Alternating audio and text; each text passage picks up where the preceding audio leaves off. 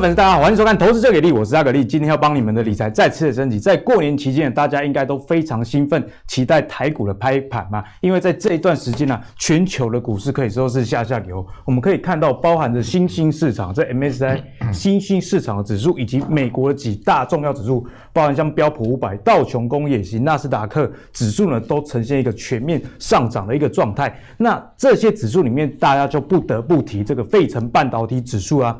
为什么？因为费城半导体里面跟台湾相关的一些公司的 ADR 涨幅也是非常的强哦。像台积电的上周的累积的涨幅已经超过七 percent 到八 percent 这样的一个涨幅的幅度啊，所以也带动了台股在开春之后的一波的一个上涨啦。那我们也从美国标普五百里面这些公司的财报啊，有百分之八十的公司已经公布了财报，其中啊有七十八 percent 这个财报的公布都是优于预期的。所以在这样的情况下，我觉得大家应该可以很期待这个二月开盘之后。呃，你手上股票的一些状况。不过呢，也有人提到，在二月十九号，美国这个期权即将要做一个结算啊。那这个会不会影响到台股，也是我们今天讨论的一个重点。那首先欢迎今天我们特别来宾，第一位是大家非常喜欢我们资深财经呃专家马木华木华哥，大家新年快乐。牛年大发财，莫哥，你知道吗？有人在留言板说你是我们股市中的信仰啊，在我们投资最给力频道留言，不敢当，一定 一定要看莫哥的这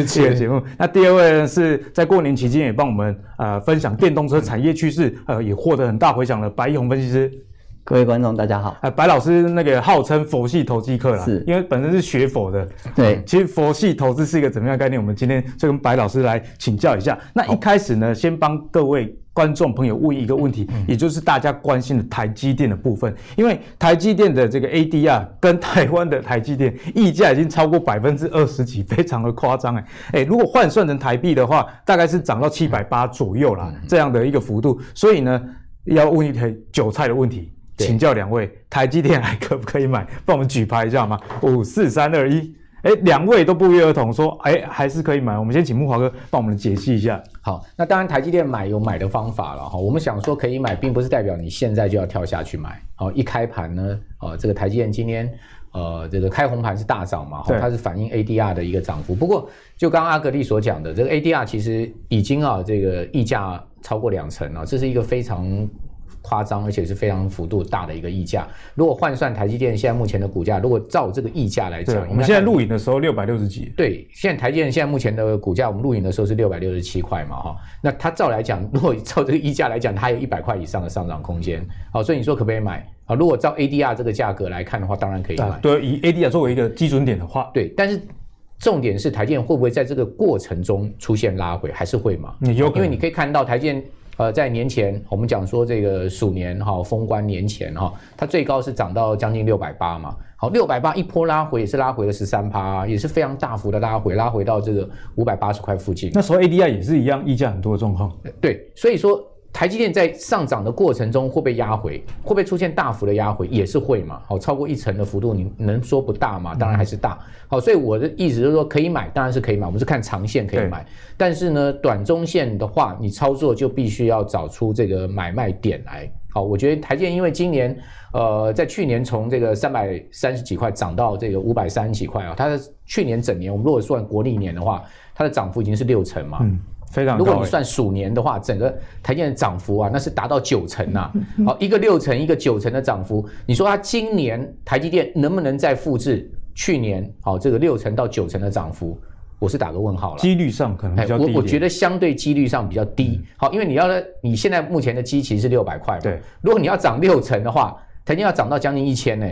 啊，那如果涨九成九成的话，台积要涨到一千二哎。好，所以你说今年台积能不能就直接涨上一千到一千二？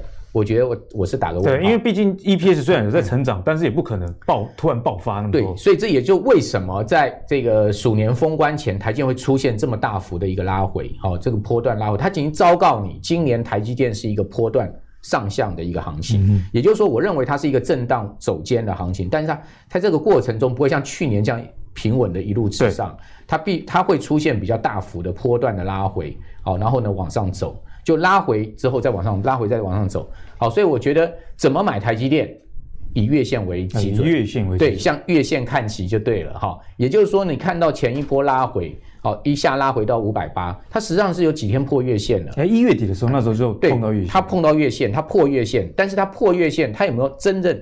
再出现长黑贯破，然后到季线没有，嗯、它其实，在破月线之后，它就往上走，是。啊，走呃破了几天之后停一下，它就往上走，所以我觉得台积电呢，以今年的一个操作，我认为它乖离月线幅度大的时候，我会站卖方，相对它拉回月线。好，到这个月线附近的话，我会站在买方。对，我觉得台积电应该是一个震荡走坚的行情啊，给各位参考。所以呢，木华哥的结论大概就是，当然可以买，因为这个 ADR 幅，如果以 ADR 的角度来看呢，这个溢价已经超过一百块，但是怎么买，那是第二个问题了。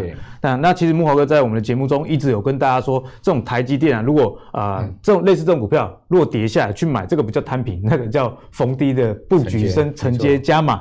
啊，所以呢，其实这个月线的概念，其实我们也讲过很多次，大家就不妨作为一个参考。那刚开场跟大家提到，在美国时间这个二月十九号要期权的结算，那台积电有市场上也有人啊，因为股市涨高，毕竟就会有一点疑虑，想说会不会又被当成提款机？现在台积电散户非常多，所以呢，就要帮大家来问这个问题。白老师怎么看台积电？哦，我对于台积电的看法，我们从它的一个基本面跟它的一个产业来看。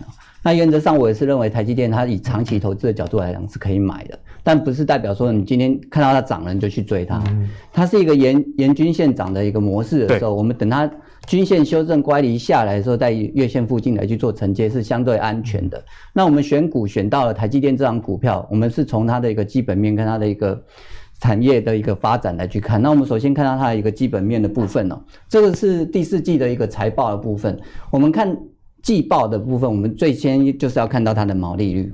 好，那台积电毛利率以它的一个晶圆代工的状况来讲，它有五成左右的毛利率，其实相对是比较表现是蛮好的。对，而且它的第一季的一个营收一月的还是没有往下来掉哦。一月其实以它的一个产能的一个满载程度来讲，一月还是在去往上来走，这是我们第一个会观察到的。那另外一个我们要看的就是它的高阶制程的一个营收比。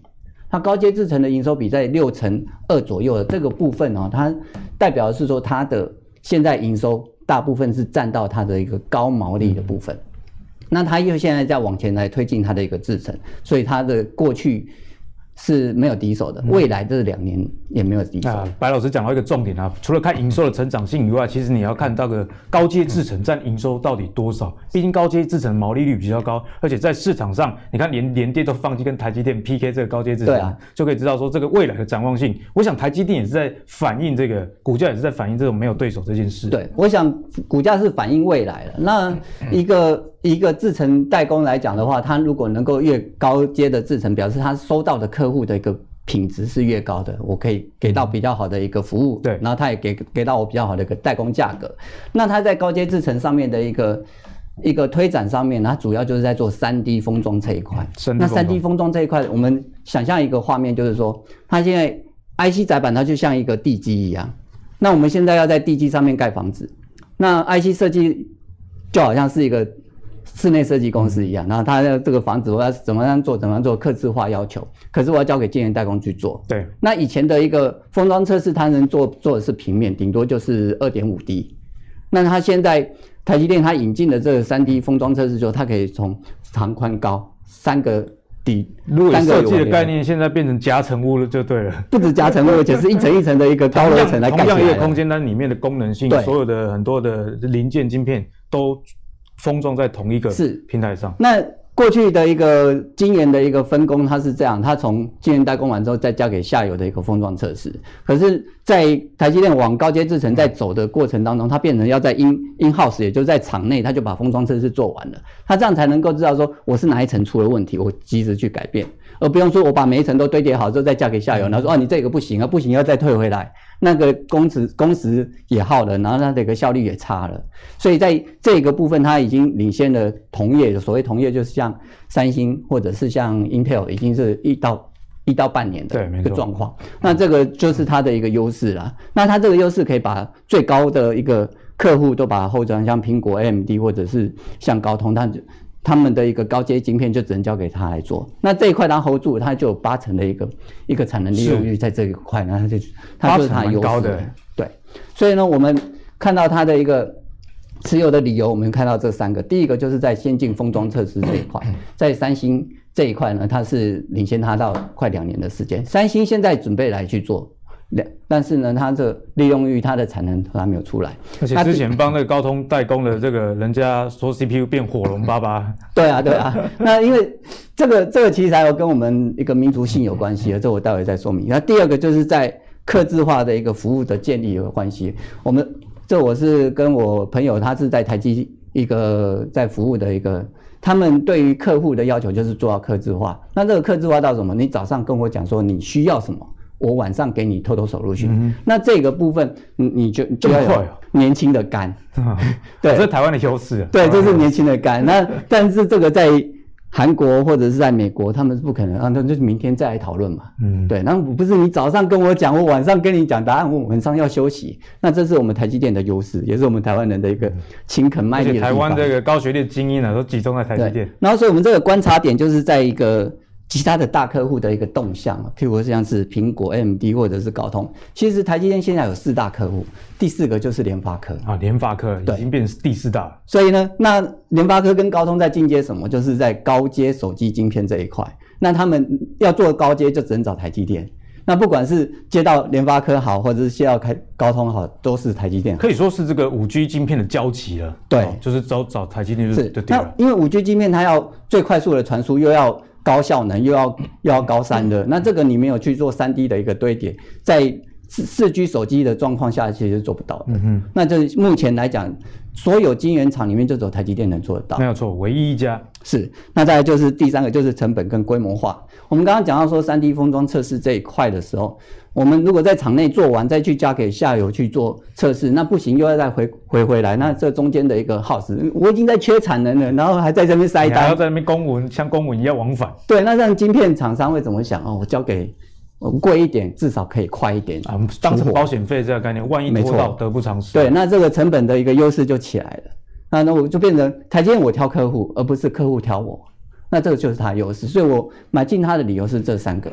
那我们挑到这档股票，再就是技术面挑时间点嘛。以今天跳空涨上来讲，我们当然不会去追高。那回下来。其沿沿月线走，沿十日线走，其实都是还蛮好的一个承接的买点。所以呢，台积电其实在基本面展望，我们在非常多期，应该有超过十集都帮大家做一个讨论啊。那重点还是该怎么买这件事情。那今天两位来宾不约而同提出均线这样子的概念。如果你是比较保守的，那可能可以观察月线；比较积极一点的，那可能十日线甚至五日线，就看个人的风险的承受度自己去判断啊。那接下来要跟。呃，大家分享的是二月十九，我们刚刚提到这个美国期权要结算，所以股市势必会有一波多空的对决啦。那在这个费城半导体指数涨这么多的情况下，会不会正央就发生在费城半导体？那大家也知道嘛，台湾很多重要的公司，包含像这个联电、台积电、日月光投控啊，其实都 ADR 在这个费城半导体的指数里面，所以。会不会影响到台股啊？在年后这一波是一个开高走低的情形，就请两位来帮我们解析。我们先请两位投票一下，觉得会不会影响到台股开高走低这样的情况？五四三二一，好，两个又说不会了。我们先请木华哥帮我们解析，该怎么看？因为现在目前看起来美股没有什么太大的乌云了哈。我我个人是觉得，就美股现在目前的走势是很平稳的。虽然说它并不是一个大涨，但是它也没有出现呃这个。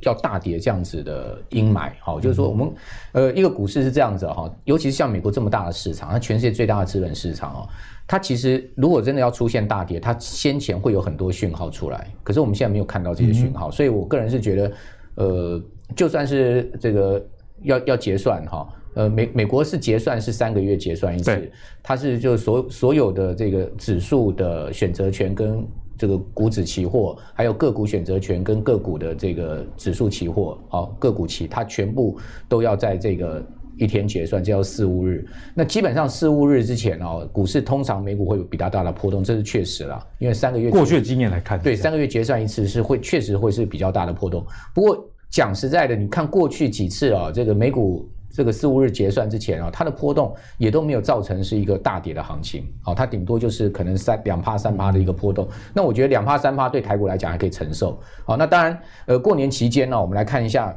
这个美国股市涨势啊，是非常的这个亮眼，然后尤其是费半指数，各位可以看到，呃，费半指数在过年期间它是大涨这个七趴多，好，可是你可以看到道琼它涨幅是不到一趴，啊，所以最强其实就是费半。对，然后呢，次之是纳指，然后再来是标普，好，道琼相对涨势比较落后一点，好，那所以以现在目前看到就是一趴到两趴，好，这个过年期间美股的这个三大指数的涨，我们先把费半撇开的话。嗯讲实在，它是一个温和上涨，是它并不是一个暴涨。那既然它并不是一个暴涨，你说，哎，在这个四五日结算，然后出现一个大幅压回，哈，那我个人觉得几率不大，嗯、几率就相对小了。呃。就算费半出现比较明显的压回，它也不会去影响到美国其他三大指数的盘。好，因为美国股市往往啊，它有一个很巧妙的地方，就是，诶，当你看到道琼在回的时候，诶，纳斯达克拉上去；当你看到纳斯达克在在压下去的时候，诶，道琼就稳住在那个地方。所以它有点那个交叉掩护的这个作用啊。好，我觉得美国把这个指数哈，这个分开的很很明白，就是告诉你道琼就比较偏向工业啦。哦，这个呃重型的这个所所谓重资本公司，然后纳斯达克比较偏向轻资本、成长性的股票，它把它这样的分开，我觉得反而是有一种交交叉掩护的作用，蛮好的。好，那你可以看到，事实上在整个过年期间啊，以费半指数涨势最凶来讲，哈，其实是半导体的相关股票，尤其是好像应材啊、科磊啊这些股票涨势非常的大。应材我观察，有过年期间有观察到上涨非常多，超过十 percent。MAT 我记得。在过年期间，我跟阿格力，阿格力那个在节目中，木豪哥分享过超多次。对，应材，应材，好，呃，我们在那个 Podcast 的时候，我们也有这个，应该是小年夜那天，对不对？我们也谈到应材哈。基本上，为什么这个半导体股票会涨这么凶？其实跟拜登的这个一番言论是有关的，因为拜登看到美国晶片 所造成的这个危机啊，已经等同国安危机啦。好，所以那整个汽车工业都要停摆，这是何等大事！因为大家都知道，美国汽车工业是养活多少的占他们 GDP 蓝领阶层啊！好，这些人都是铁票部队、宾州的哈，这些很重要的这个 这个呃，为了要这个政客要掌握的票源，所以为了要选选举，这个晶片就是一个重要议题了。你想看停工，他们就没有 paycheck 了，没有 paycheck，他们怎么过日子啊？所以说呢，在这样的情况下，拜登就讲说，一百天内各部会全部给我动起来，嗯，找出这个晶片缺货的原因，然后呢，我要下达行政命令啊，要解决这个晶片缺货的这个问题。好，那解决晶片缺货，各位直接想到什么？就想到台湾的台积电。对，你想到台湾台积电、世界先进联电之外，你想到美国。它一定会增加这些呃半导体厂的这个资本支出嘛？嗯、那设备厂就会受惠。对啊，设备厂就会受惠啊。所以你可以看到为什么这些设备股就涨这么凶。好，所以这个这是有它的一个呃相关联因素。好，那再加上呢，过完年之后，哦，这个各家公司不都发布一月营收吗？嗯、哇，一月营收超亮眼的，半导体类我观察到都蛮好的。对，到昨天一百多家创历史新高。你何曾看到一月营收创历史新高？不是单月的这个呃一月的这个同同期相比同期相比的这个最高，而是历史最高哎，历史单月单月历史最高单月。好，那我们来看到像金元双雄，像今天一开盘这个联电就大涨，好，因为联电 ADR 其实在过年期间它的涨幅其实比台积电还大哈。我们这边可以有有有一张 ADR 的涨幅给大家参考，好，大家可以去对照。台积电的 ADR 涨幅大概差不多是这个一成左右哈，联电涨幅更大，其中涨最大是今天开盘直接锁涨停的日月光，日月光涨超多，它涨了快两成 ADR。好，那大家可以看到，那这个呃封关之后呢，马上晶圆双雄公布他们一月营收，哇，联电一月营收是创历史新高啊，那台积电的营收是创历史次高啊，好，就单月的历史次高。都是非常非常但是如果你单一月来看，他们都是这个同期的这个历史最高。好好，那 当然这样子的一个营收数字写在财报上面，好写在这个呃财务数字上面，当然会造成股价，尤其过年这段时间，他们的 ADR 都已经反映了嘛，好，所以当然造成今天这个大涨。是好，所以我讲说用这些呃这个角度来思考的话，你会发现其实现在目前整个半导体的市况很强，那市况很强的话，似乎又没有看到乌云利空的状况之下。嗯那呃，资金簇拥在这个呃族群上面，那这个族群占台股的权重已经差不多四成了。那你说台股能跌到哪里去？好，如果说这个族群不倒的话，对，哦，那台股真的也很难出现大跌的行情。嗯、所以我常讲嘛，成也台积电，败也台积电。你说台台台那个台股大盘要出现个千点的回档，那台除了台积电能出现大幅回档，造成这个千点的回档以外，还有什么股票会造成？其他都撼动不了。没错。那所以呃，在这样的状况之下，只要台积电联电。日月光投控、联发科，哦，这些股票稳住哦，那就算不大涨，缓步往上攻，我都认为台股都没有大拉回的空间。那但问题就是说，涨多了总是会压回来，没错，所以大家也不要、哦、很重要一点，也不要一味的乐观说啊，就一直涨，一直涨，现在涨到这个 一万六千四百点了，一开盘就大涨五六百点，好，那要要往一万七走，一万八走，我觉得也不用那么乐观。基本上股票本来涨多就压回，涨多就压回，因为参与的人很多，大家都会。出现逢高拔档，然后压回再进的这种操作策略，所以我个人倒是觉得，就是说乐观之余，我们基本上还是要存些存存有一些戒心，好，以免就是说，呃，中了那个 台积电那个 那那一波这个六百八，买了六七九了，快要解套了。对啊，六七九 快解套，但是你基本上你今天也不会很高兴，对，因为就算台积电冲上来，你还没解套，还没解套，好，那你会恨说为什么我不在五百八去买？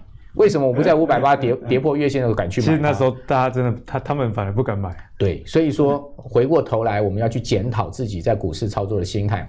你应该这种好股票站在跌破均线，我们要站在逢低承接，而不是去是啊，我要去摊平台积电啊，台积电要不要摊啊？啊，用这种想法的话，那你就错了。哦，所以说，呃，我觉得今年的行情震荡一定难免了哈，因为牛年行情本来过去。你看历史上四次牛年，前面四次牛年好像都有大事。哎，有这件事啊？有啊，其实一九九七年金融风呃风暴是牛年啊，然后那个石信风暴也是牛年啊，就本土风暴。加上那个次贷风暴也是牛年啊，金牛年，所以金牛年是蛮难驾驭的哦。牛年哈，过去四次牛年，因为台股历史上就有四次牛年，好，这之前就没台，在以前其实就没台股了，好，台股才这个时间没有那么长。四次牛年，每一次牛年必有大事发生，哦，而且不是本土的风暴，就是全球风暴，真的很悬哎。但是，但是我要跟各位讲，四次牛年到。年底都是上涨啊，所以就盘中难驾驭啊。对，在在牛年的这个过程中，它会出现很明显的压回，而且震荡幅度是五成以上哦。震荡幅度五成，哎，震荡幅度五成以上。我我以前两次牛年行情来讲，今年是牛年嘛哈，在前两次就是回推前面十二年、二十四年。这两次的牛年没有一次盘这个高低点震荡没有五十趴的，都是五十趴，超过五十趴，甚至超过五十。不过乐观一点来看，这个是相对财富重新分配一个，就是说牛年高低点会差到五十趴，所以大家 需要心理准备，牛年不是一个呃很平顺的行情啊，但它结尾是好的，好，但它不是一个很平顺的行情，我们要用这种心态，可能相对呃在牛年之初，我们就会比较。知道说，哎，我们该怎么操作？其实，在封关前的慕驊哥就有在节目上跟大家提醒了，在今年啊，尤其在指数一万六千点这个位置，上下震荡是会比较大的，所以采取逢高出、逢低减，这也是一个很好的策略了。就股市上涨的过程中，它毕竟不是一步到位的，会有上上下下这样的情形，所以呢，你可以把握这种均线的原则来作为你啊短线操作者。啊的一个操作的一个判断啊，那接下来请白老师帮我们解析一下大盘，我们最近该怎么样去看？好，我们看到最近大盘的一个走势啊，这个后面是我画的一个静观的，就是我们想想想想看会是怎么样哈。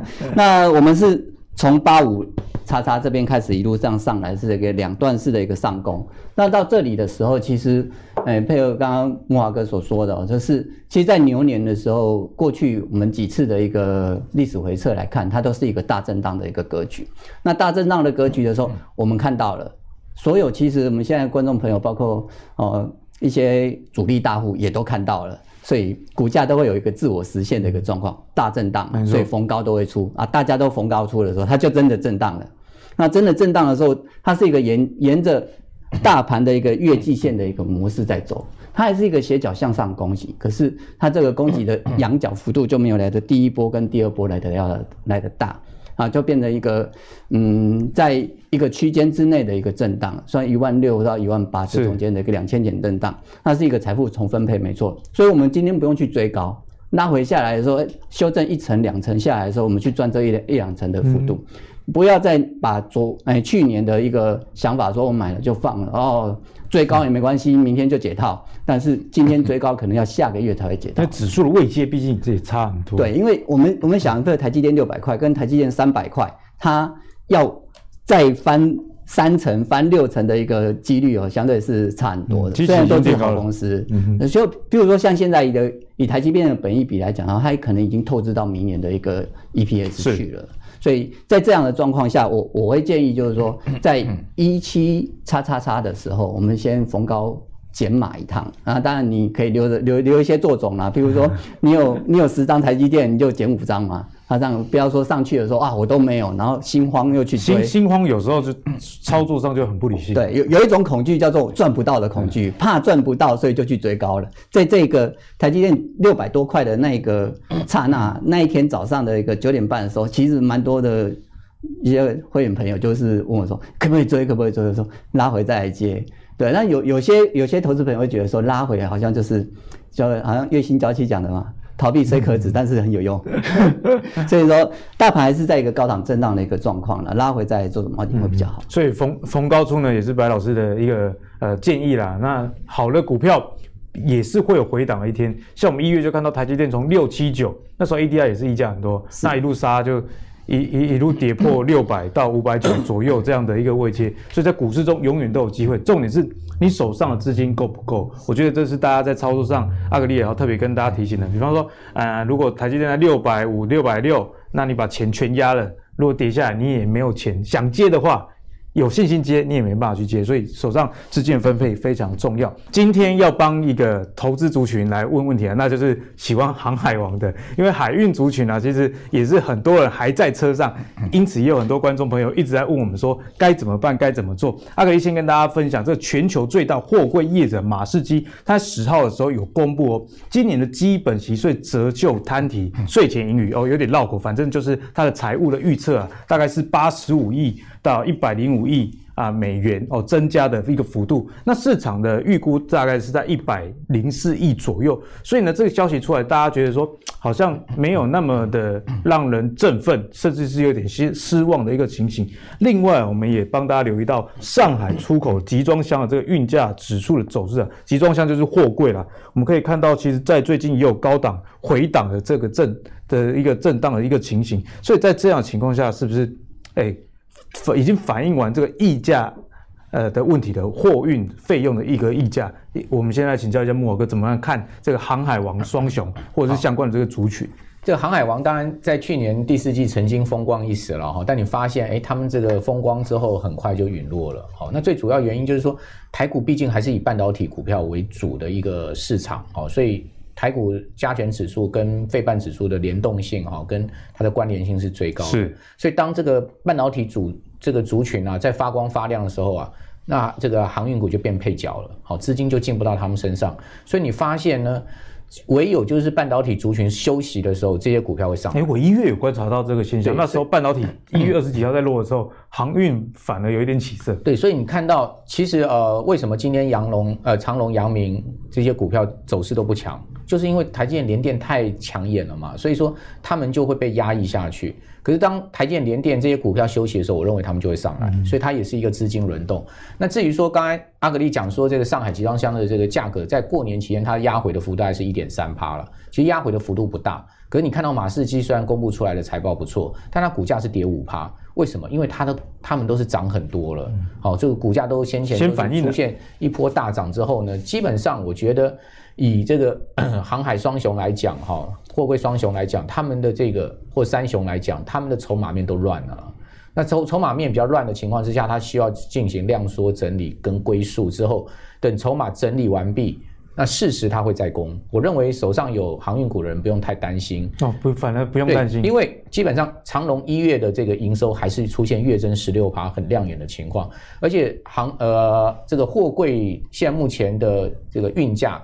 一时三刻也不会出现大幅的修正，可能会有修正，但是不会有大幅回落。它大幅修正，它修正下来，它长约价格还是会年约的价格，今年还是会调上去。所以我觉得这些航运股长期他们获利的改善是可以预期的。它这不是一个短线行情，就是说，如果你今天买航运股，你是放个一年两年的时间的话，我觉得它自然会反映它公公允的价值。是，也就是说，它过去相对他们的股价都是。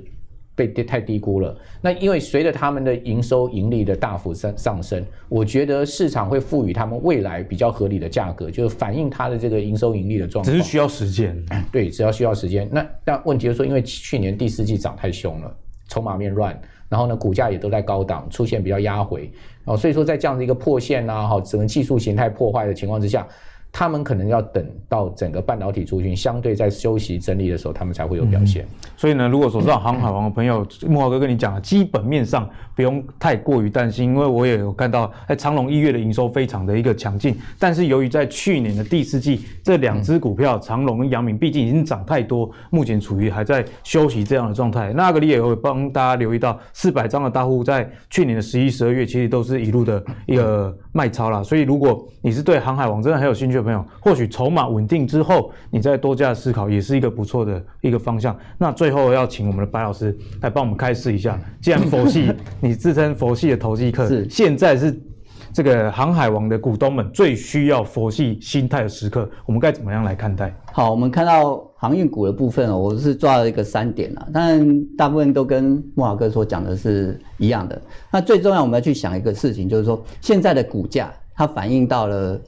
是不是已经诶充分反映了它现在的一个运价的一个关键字哦，充分充分充分对啊。那我们去年第四季的时候它涨的时候讲啊，它运运运费报价每周都在涨，所以呢，它就股价又在更加的往上堆叠。是。然后我们去想一个问题，就是说它现在的股价啊，其实就算是二零二一年它的股价都那它那个运费运费报价都是持平的，那它现在股价它。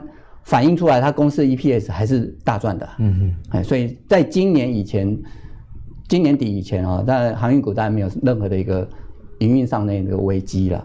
那以这样的状况下的时候，你你有你有这样的股票，现在有你就抱着，因为至少还有配股配息嘛。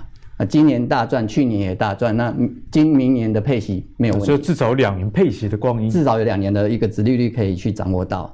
那在技术面上面来讲，当然是比较弱一点的。我们看到这是长龙的部分，长龙这个大量大高高价在这个那天我记得是八十八万张，是啊，八十八万张，那多少的人 芸芸众生套在这边？因为四百张的大户都卖掉了嘛，对啊，一一个四百张大户调节两百张，就有两百个散户一张买到了。